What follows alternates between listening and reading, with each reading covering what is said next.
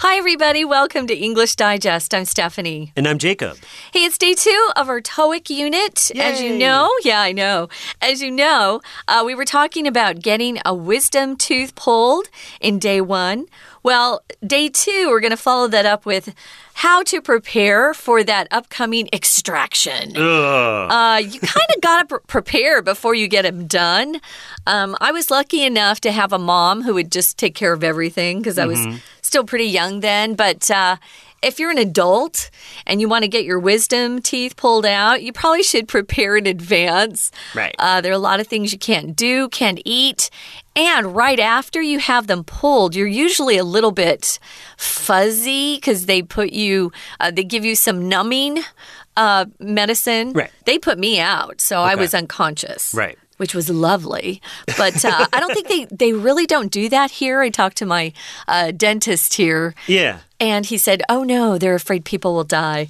Yeah. So yeah, I got put out when I was younger.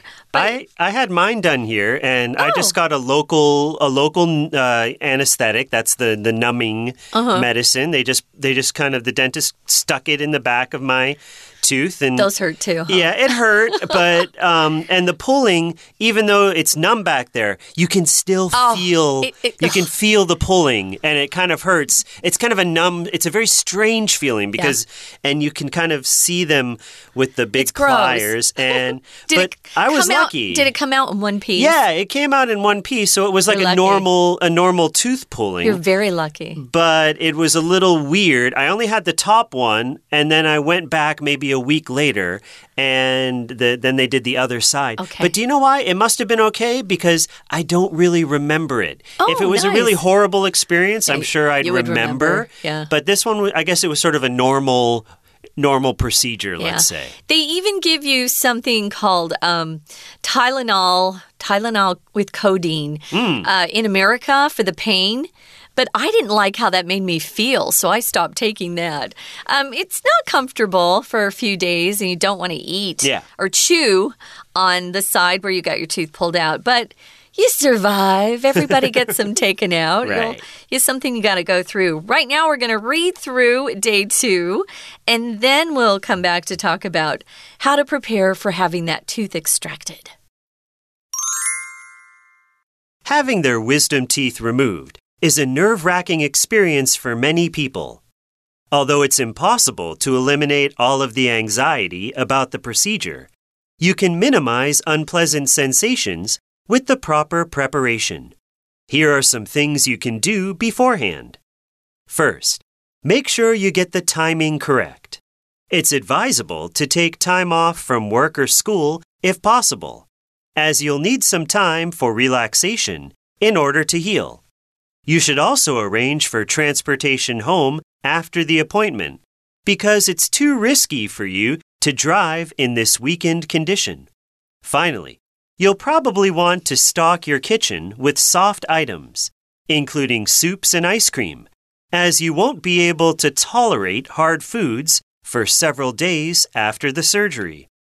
During the recovery period, place a cold compress over your jaw to ease the pain. You should start rinsing your mouth with salt water 24 hours after surgery to keep the wounds clean. Here's a rough guideline of what to expect as you move along the recovery timeline. Within the first 24 hours, some blood clots may form. After two or three days, the swelling in your mouth will start to subside. When a week has passed, the dentist can remove any remaining stitches. By this time, jaw stiffness and additional soreness should be almost gone. Finally, mild bruising and swelling around your face should be completely healed at around the two week mark.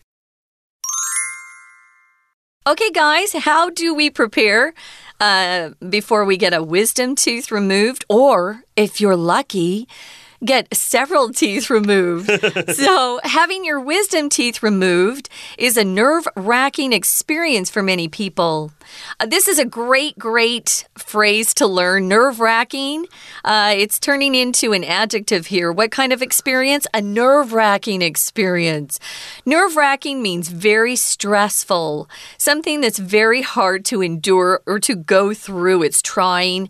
Um, maybe you're really. Um, tense and you're worried about something, and mm. it's like someone's just pulling all, all your nerves and they're making you crazy. Um, nerve wracking. Do you have any specific nerve wracking experiences? Well, I know I know a lot of our listeners probably can relate to this. If you've taken those tests, um, those uh, college entrance exams, okay. that can be a nerve wracking experience waiting for the results. Okay, right? that's a good one. Yeah, yeah. yeah. parents parents definitely would uh. understand that feeling. Uh, do you have any nerve wracking experience? You can relate? Yeah, um, I come from Massachusetts, and Boston is the big city there. And Boston traffic is always really bad. So one day I had to drive in the city um, at rush hour. Ugh. And driving through rush hour traffic can be very nerve wracking because, you know, there's so many cars and, and a lot of traffic, and people are, are a little bit tense. So for me, that's kind of a nerve wracking experience. Yeah. I was driving through Boston when you guys were constructing all the roads called the Big Dig. Oh, uh, yeah. That was a mess. Okay. I remember. So it's um, sometimes impossible to eliminate all of that anxiety anxiety, that stress that you might feel about going through the procedure. But you can minimize unpleasant sensations if you prepare beforehand. So, we're going to talk about one of those things you need to do. What does beforehand mean? Well, it just means things you do before some sort of event takes place. So, you're doing something in advance, or I'm going to prepare beforehand so I don't have to worry on the day of the party. So, maybe you've got something big coming up. Don't wait. Prepare in advance so it's not so nerve wracking for you. Mm. Uh, this is all really good advice. We use beforehand quite a bit.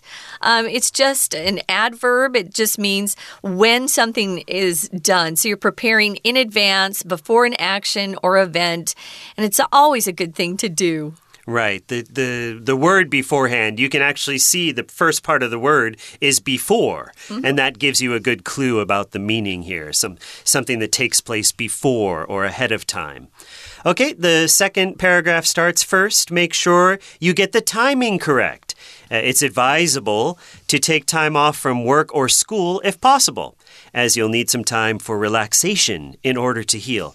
Okay, so the way to prepare is when you schedule the appointment, first, make sure that you get the timing right. You have to mm-hmm. plan for a day or for a week when maybe you're not too busy.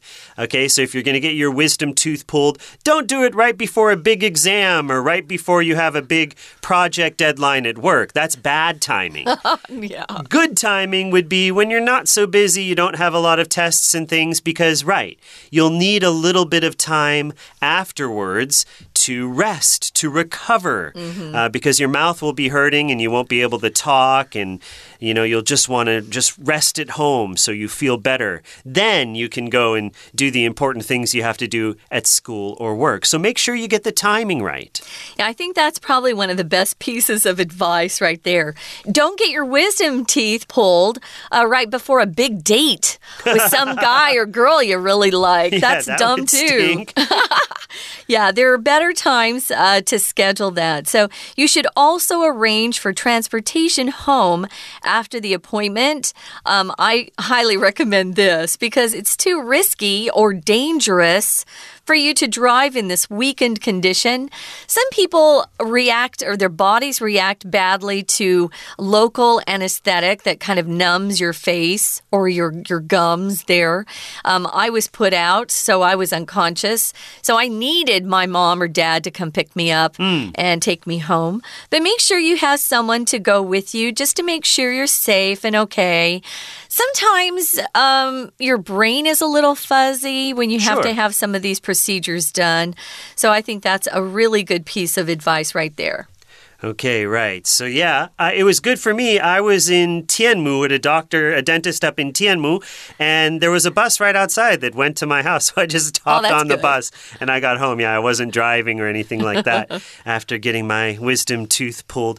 Finally, you'll probably want to stock your kitchen with soft items, including soups and ice cream, as you won't be able to tolerate hard foods for several days after the surgery. Mm. Okay, so you'll want to stock your kitchen. This means to stock something, means to kind of prepare to buy things, maybe buy a lot of something. Mm-hmm. We also have the verb phrase to stock up on something, and this is mm-hmm. a common phrase that you'll hear a lot. Oh, um, you know, cereal is on sale at the supermarket. I want to go stock up. Mm-hmm. I want to buy a lot of this item because it's cheaper now. I can buy it, and I can take it home, and then I can save it at home and just eat it over time. So to stock means to to buy something, to buy maybe a lot of something, just so you're prepared. Um, if a typhoon is coming, you might want to go to the grocery store and buy a lot of a lot of food because you won't be able to go out for a few days. You might stock up on food before a typhoon, let's say. Oh, yeah. You'll also see this uh, used in uh, stores that you go to. For example, say I'm going to a big uh, supermarket, say I'm going to a Costco, and the last time I went, I really wanted to buy some cans of chicken, and they were out of stock. Hmm. 缺货 is what we say in Chinese. Now I know what that means because I'm like, what? What? What? Um, out of stock means they've sold everything they had. Their whole supply of goods is gone. Yeah. And they're reordering. You'll have to wait until it comes in uh, to the store again. They're trying to stock up. Right. But if something's out of stock, sometimes they give you a coupon that allows you to come back and get maybe the sale price that you wanted. Those are called rain checks. But uh, yeah, you'll see it often when you are in uh, grocery stores, especially. Right. You'll see that And so uh, that's, sign. That stock would be a noun, right? So stock can be a verb Right. like we're using it here. Uh, and it's also a noun. You talk about how much a store has of something. That's the store's stock. Mm-hmm. Right. Those are the supply of goods uh, that they have. So if you're going to stock your kitchen, you're just going to buy the supply of goods that you think you might need. Uh, buy extra ice cream is what I say. um, here they're saying you should stock your kitchen with soft items, including soups and ice cream, as you won't be able to tolerate hard foods for several days after the surgery.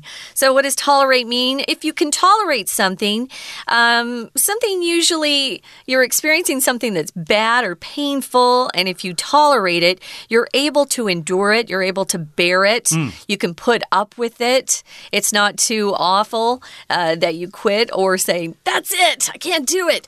So, tolerating pain is pretty important uh, because you can't get better unless you get through the painful stage that we all have to go through sometimes. That's right. Uh, we just got through summer, right? So in, in summer, especially in Taiwan, we have to tolerate the heat or tolerate the humidity because there's nothing we can do about it. It's always there. You just have to you have to bear it. You have to get through it.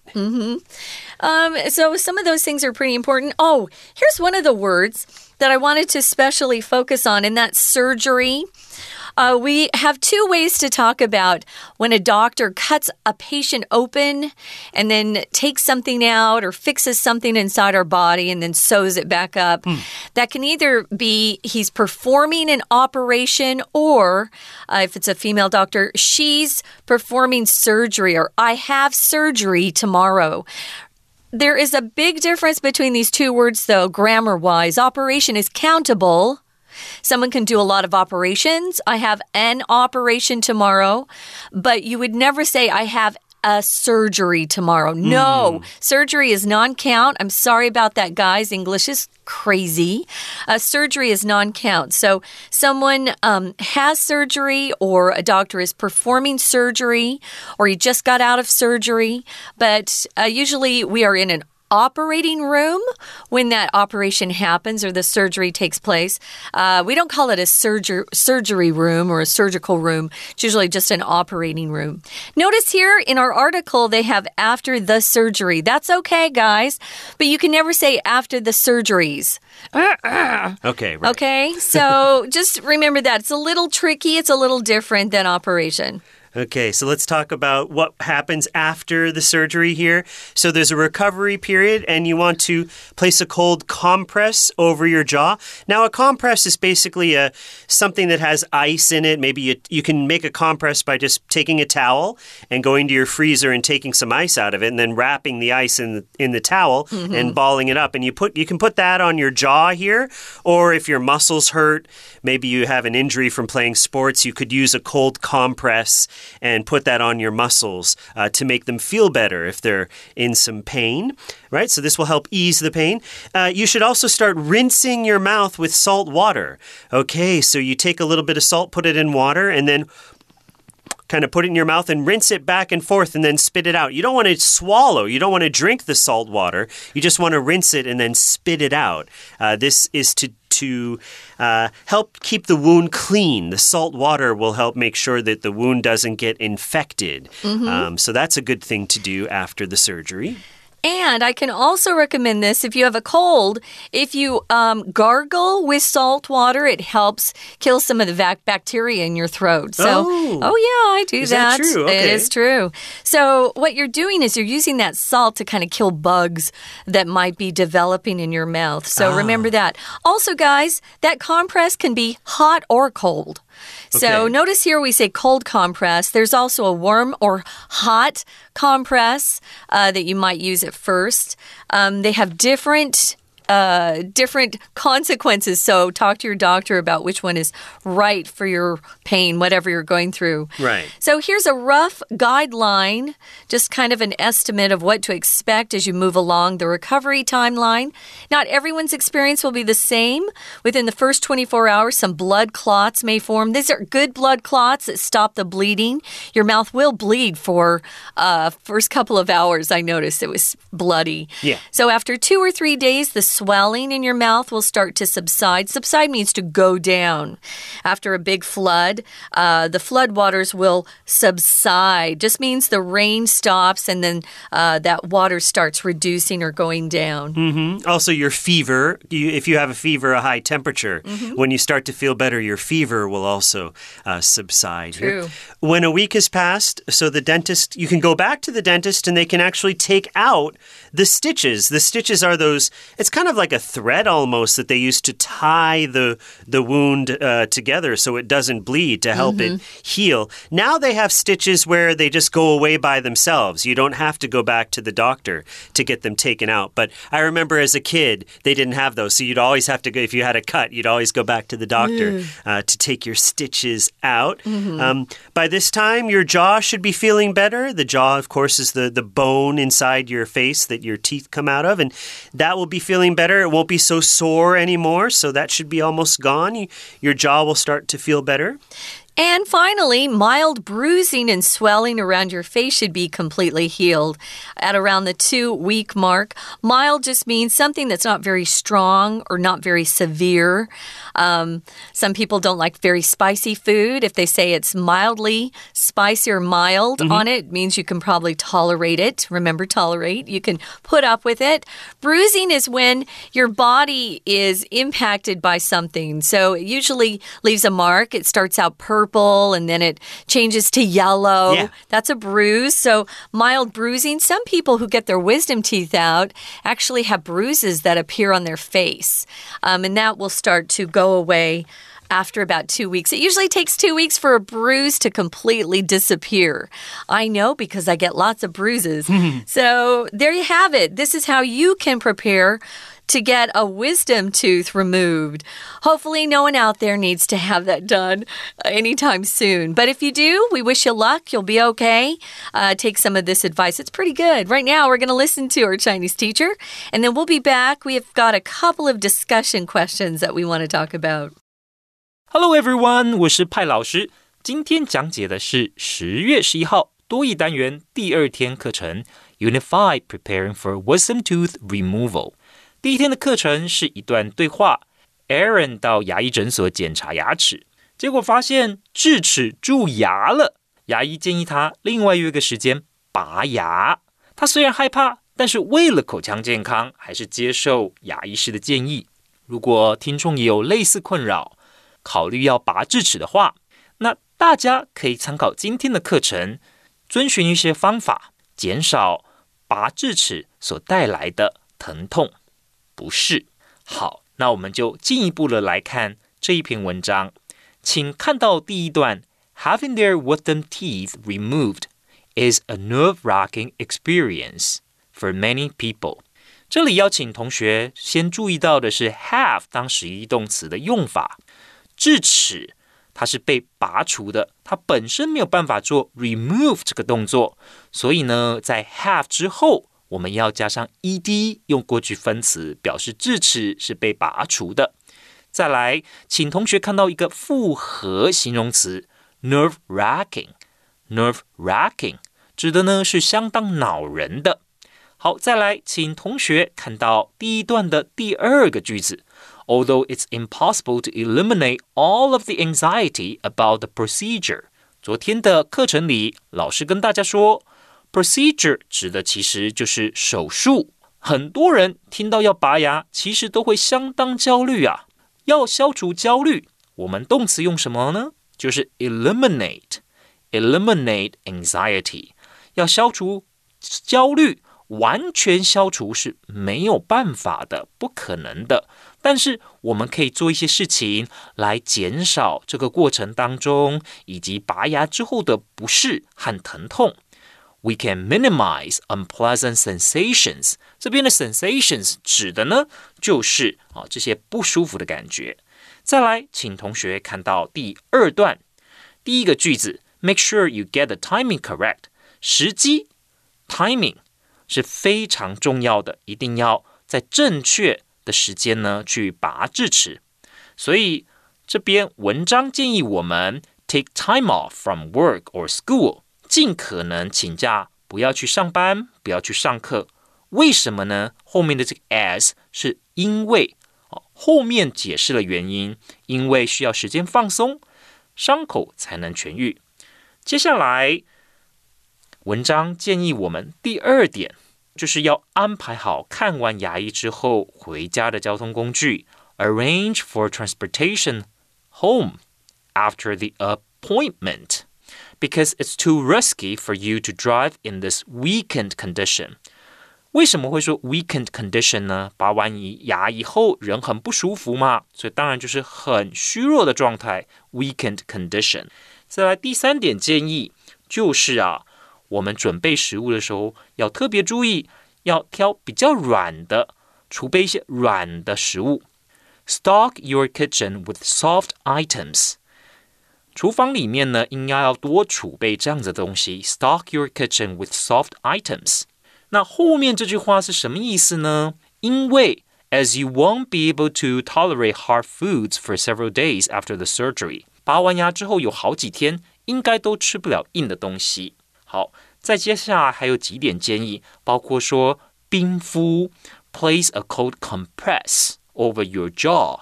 为什么要这么做呢？To ease the pain，减轻疼痛。接下来术后二十四小时还要用食盐水漱口，保持伤口清洁。请注意住，漱口，rinsing your mouth。再来，下面还有几点，就是随着时间的过往，我们的伤口。会慢慢的好，但还是会有一些状况的，请注意，就是第一个，二十四小时之内会有血块的生成，blood clots 就是血块。再来之后的两到三天，嘴巴这周边可能呢会有肿胀的情况是没有错，但是呢两三天后就会开始消肿了，the swelling in your mouth will start to subside。消肿，我们说 swelling will subside。那再来一个礼拜之后，牙医师可能就准备好要帮你拆线了。They'll remove your stitches。拆线，remove your stitches。好，那以上呢就是我们针对这篇文章所做的中文讲解。也希望大家之后如果有机会要拔智齿的话，都能够呢轻松顺利。谢谢大家。We're going to take a quick break. Stay tuned. We'll be right back.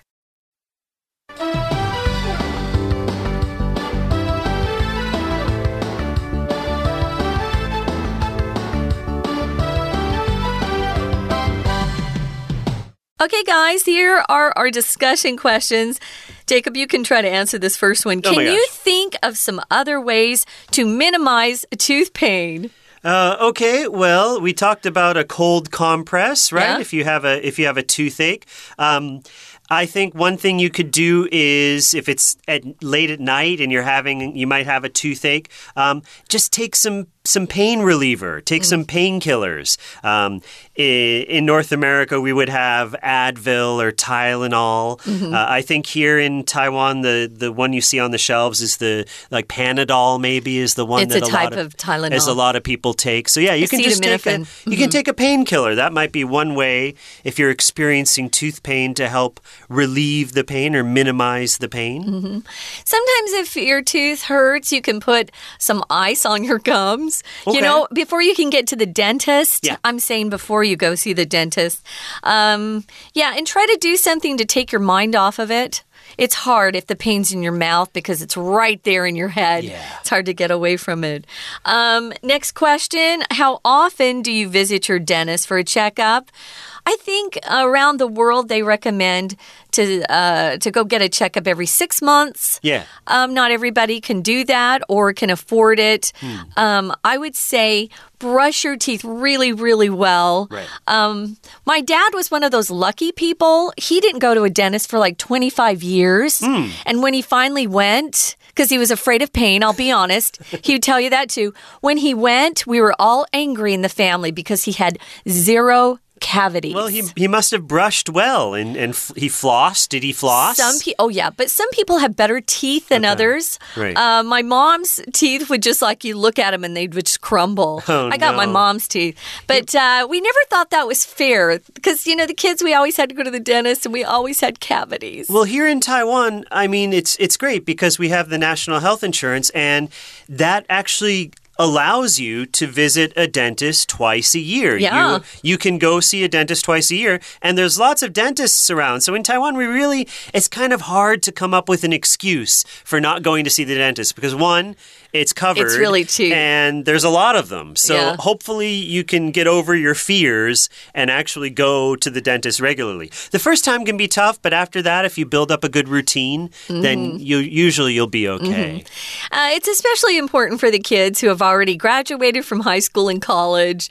You know, your mom and your dad aren't going to keep telling you to make an appointment. That's true. You have to do it yourself. Yep. Um, I always think that of getting a checkup as being something I have to do because I'm a grown up.